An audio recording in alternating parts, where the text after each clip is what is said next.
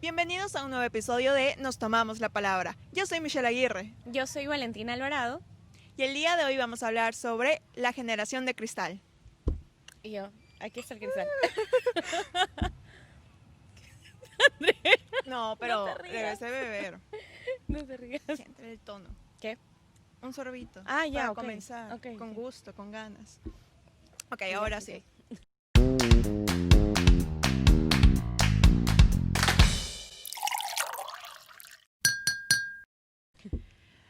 Dime, ¿alguna vez te han llamado o te han dicho que perteneces a una generación de cristal, que eres súper sensible o estás exagerando la situación? Aún no, pero ¿Jamás? Y eso que todavía eres no. defensora de derechos. ¿eh? Todavía no. Creo que no, no sé. No sé si tomarlo bien, mal. ¿Cómo tú lo ves? Yo creo que generación de cristal se ha vuelto como un significante vacío que lo utilizan para descalificar a cualquier persona que intenta exigir su derecho. Ok. O sea, mira, de hecho, justamente este, antes de grabar el episodio estaba pensando por qué debemos de catalogar o por qué debemos hacer esta clasificación de esta generación es tal, esta generación es millennial, esta generación tal. Y justamente cuando estuve eh, leyendo un poco sobre el asunto, decía que efectivamente eh, las personas que eran de la generación de cristal eh, hacía referencia a los hijos que habían nacido a finales de los años 60 Ajá. y hasta los 80, me parece. Claro, pero generación de cristal no es el nombre oficial. Bueno, la sociología le gusta efectivamente clasificar las generaciones porque cada generación implica un patrón nuevo de comportamiento. Claro, tenemos No, el baby ajá. boomers. No significa que eh, pierdes individualidad, bla, bla, bla. Pero la sociología analiza mucho cómo la sociedad y tu entorno eh, determina mucho tu comportamiento y por eso eh, determinan las generaciones porque en realidad sí, cada cierto tiempo sí puedes ver un cambio en un comportamiento como cierto patrón, ¿no? No, no a manera de generalizar, pero sí te permite entender un poquito más de cómo pensaba la gente, cómo actuaba la gente. Claro. Entonces, te sirve eso para poder estudiar de una mejor manera eh, ciertos tiempos históricos, porque ahora no vas a estudiar lo que fue No, pues, en y ahora va a 1900. ser entonces la generación post-pandemia. No, Sí, no sé cómo lo vayan a denominar, pero claramente este va a ser un antes y después del 2020, sobre todo para quienes nacieron durante este año.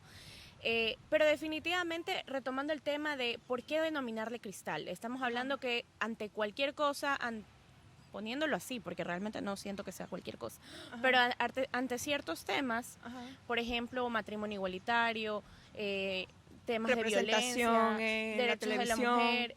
Hay un montón Ajá. de temas por los cuales si uno es defensor o no de tal cosa, es como No, es que te podrías, sensible, ajá, no te podrías tolerancia. ofendido Claro. si, si hay alguna hay algún comentario frente a esto o como hay que tener muchísimo cuidado como que si estuvieras en una burbuja porque si no vas a ofender a alguien.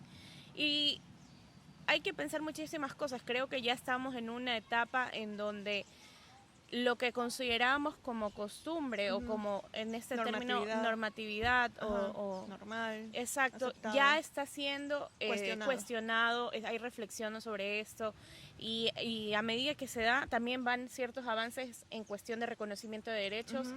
y un montón de cosas. Entonces tampoco es simplemente por decir, ay no, no voy, em, no sé, que cierta persona de cierto rango de edad se va a sentir o no ofendido o es muy sensible frente a ciertos temas.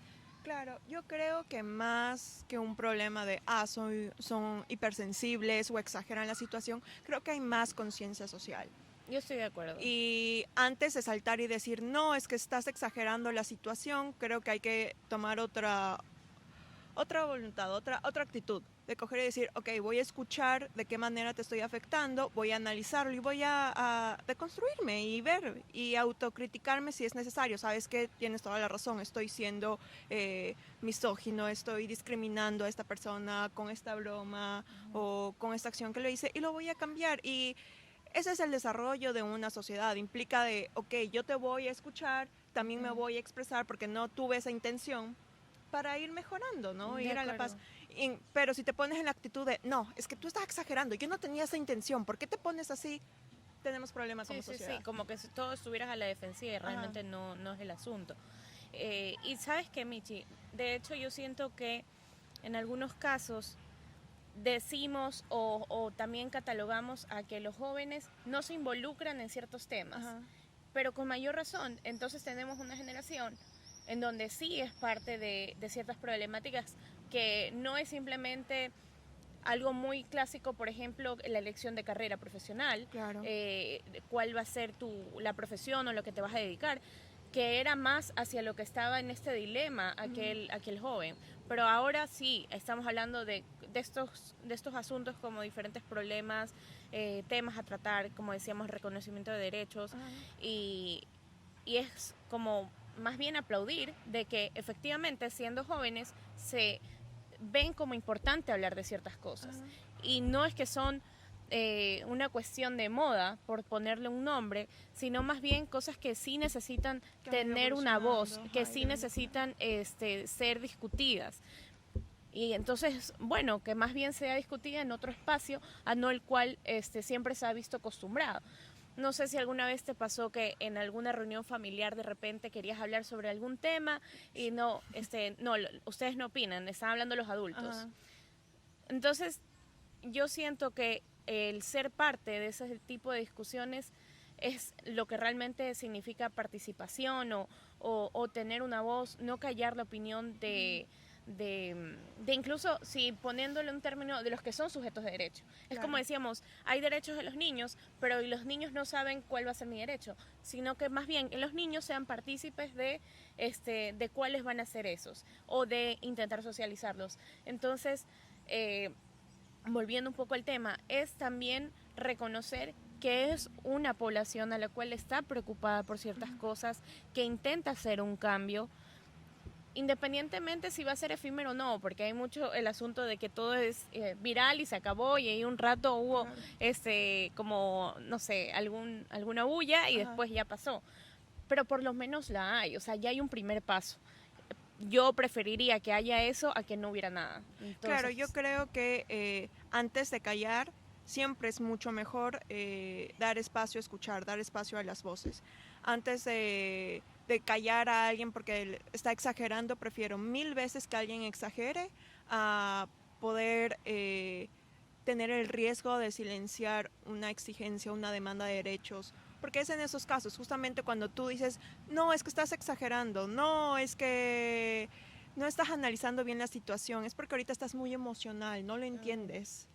Es justamente cuando tú eh, descalificas y dudas de, esa- de- de esos testimonios, es que se da paso a que haya un sinnúmero de violaciones, sí. no solo a nivel eh, intrafamiliar, sino en instituciones, eh, o sea, ya hacienda a nivel político, etcétera. Entonces, para una sociedad que realmente respete derechos, siempre es mucho mejor dar espacio a que las voces expresen lo, lo que sea. Sí, totalmente de acuerdo. Y a veces siento que incluso este puede llegar a ser un mayor grado con, con las mujeres, con el hecho de decir que, por ejemplo, están con esta, este término, es que está en sus días, este, colocarle un nombre a, a que no te sientas cómoda frente a una situación. Es como, de ley se puso así porque está emocional, como tú dices, o de ley se puso así porque está en sus días. Entonces, mm, a lo mejor no es necesario poder opinar indistintamente el día en que estés. ¿No te no ha sé. pasado que cuando das un argumento te dicen, pero calmémonos? Digo, yo me puedo calmar, puedo estar en mis días, no estar en mis días, y eso no va a significar que lo que estoy diciendo deja de tener sentido, amigo. Claro, Como que, tú claro. chill out. Claro, entonces no es por, no es por decir, ay, que con las mujeres son así, sino que puede llegar a tender a desviar el asunto, Claro. a desviar y justificarlo con nuestra naturaleza. Y finalmente yo creo que por ahí no está el asunto, sino más bien ir retomando espacios, hacer parte también a los jóvenes. Y, y bueno, también pensar qué, qué utilidad o no tiene realmente colocarle este una etiqueta, como tú decías, en el ámbito de estudios, tal vez sí es importante. Claro, pero es que en el ámbito de estudios ya tienes un nombre oficial. La generación de cristal se creó justamente de una manera descalificativa. Ok, entonces, ¿por qué ponerle eh, eh, tal vez ese, no sé, de esa categoría peyorativa? O sea, dentro de la academia no se le nombró así a esta generación, sino que eh, la contrarreacción que hubo a estas olas de exigir demanda, de a cada rato eh, estar muy pendientes y crítico con todo contenido, desde fotografías de Luisito Comunica hasta la persona que van a poner para retratar a la sirenita en, en la ah, película. claro, sí. Ya. A todo, toda esta reacción de, de querer ser mucho más políticamente correctos, ser más justos con eh, toda la historia de discriminación que hemos tenido, eh, salió esto de, no, es que son generación de cristal porque exageran mucho, son unos hipersensibles, todo les afecta, todo les duele, son unos depresivos, por todo quiero saber el problema. Y no es eso, es simplemente que ya no estamos en un momento en el que se permita racismo, en el que se permita discriminación, en el que se permita de cualquier manera violentar los derechos de otro y la dignidad de otra persona. Y puede ser que en algunos casos esta este interés tan grande por proteger los derechos y la dignidad y hacer justicia a toda la discriminación que ha vivido diferentes eh, grupos sociales, puede que lleve sí a un poco de, intolerancia en cuanto a qué permitimos que haya. No obstante, personalmente yo creo que es mucho mejor a que todo el mundo tenga derecho a reclamar a que a alguien se le calle. Entonces, para mí, antes de de ponerse en una actitud de, no, cállate porque estás exagerando, es ser empáticos, escuchar, ok, de qué manera... Claro, eh, escuchar la, otra parte y escuchar y darle voz válida, o sea, claro. de que no nunca, nunca descalifiques, nunca lo cuestiones el, el, el, discurso, porque realmente tú no eres esa persona y no sabes cómo le está afectando. Eh, yo no soy LGBTI y probablemente jamás en la vida he sufrido lo que es acoso, eh, lo que es violencia simplemente por quien te gusta. Y cuando vi esta obra, creo que se llama La, la, la Michi, con mi nombre. Lo vi, ah, no me pareció gracioso, pero nunca lo, lo analicé de más. Solo dije como que, ah, claro, no, pero hubo otras no para mí fue, no es mi estilo de humor, pero hasta ahí fue lo que yo vi. Y de la nada eh, vi cómo este colectivo LGBTI sacó una carta, no es que atacando a ellos, siendo son lo peor, ustedes son unos, eh, son unos homofóbicos, etcétera. No, no fue con esa intención, solo fue, ¿saben qué? Queremos que cambien un poco el contenido de la obra porque nos sentimos aludidos por A, B, C, D. ¿Cuál fue la reacción de uno de los actores? No, maricas, que tú eres ta, ta, ta. O sea, tuvo un lenguaje discriminatorio, no fue empático, ni tampoco expresó decir, ¿sabes qué? Nunca fue mi intención. Si hay algún contenido que realmente vulnera, lo voy a analizar y voy a ver si puedo hacer otro estilo de comedia. Punto. Claro, cuestionarse si realmente sigue funcionando lo que se ha venido trabajando por algunos años ahora o no. Entonces siempre creo que es un proceso de autoevaluarse y decir, bueno, tal vez es necesario o no un cambio ahora. Y, bueno, y como vamos culminando también el tema, bueno, independientemente si seamos, bueno, yo no soy de cristal, no seré ni de hierro, prefiero no ser de plástico, pero de cualquier material no contaminante, por favor, no tóxica.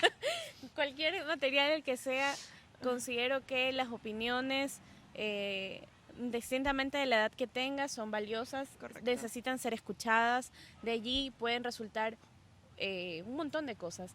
Por poner un ejemplo tan tan este tan básico a los niños cuando se los hace hacer un dibujo de su familia o algo puedes ver un montón de problemáticas que están pasando dentro de su casa. Entonces este, desacreditar o silenciar una voz indistintamente por la edad o por el año en donde nació, creo que ya no tiene ningún uso, no hay espacio para eso. Entonces, una vez más, invitarlos a que sean parte de Nos Tomamos la Palabra. Eh, en el día de hoy estuvimos Michi, hola, y Valentina, y este, bueno, seguir, seguir discutiendo estos temas que... obvio, y dando la voz, ¿no? Que se tomen la palabra justamente para, para, estas situaciones y como lo que queremos dar como mensaje final es justamente eso, de que en ningún momento nos pongamos en, en esa actitud de, no, la voz del otro no, no importa, no tiene espacio, porque en ese momento es cuando se da paso a las peores atrocidades que hemos tenido como humanidad. Eh, una sociedad democrática y sana es una sociedad que escucha y es empática con el otro. Entonces hagamos un brindis con este cristal y no con la generación. y eso fue, nos tomamos la palabra. Uy.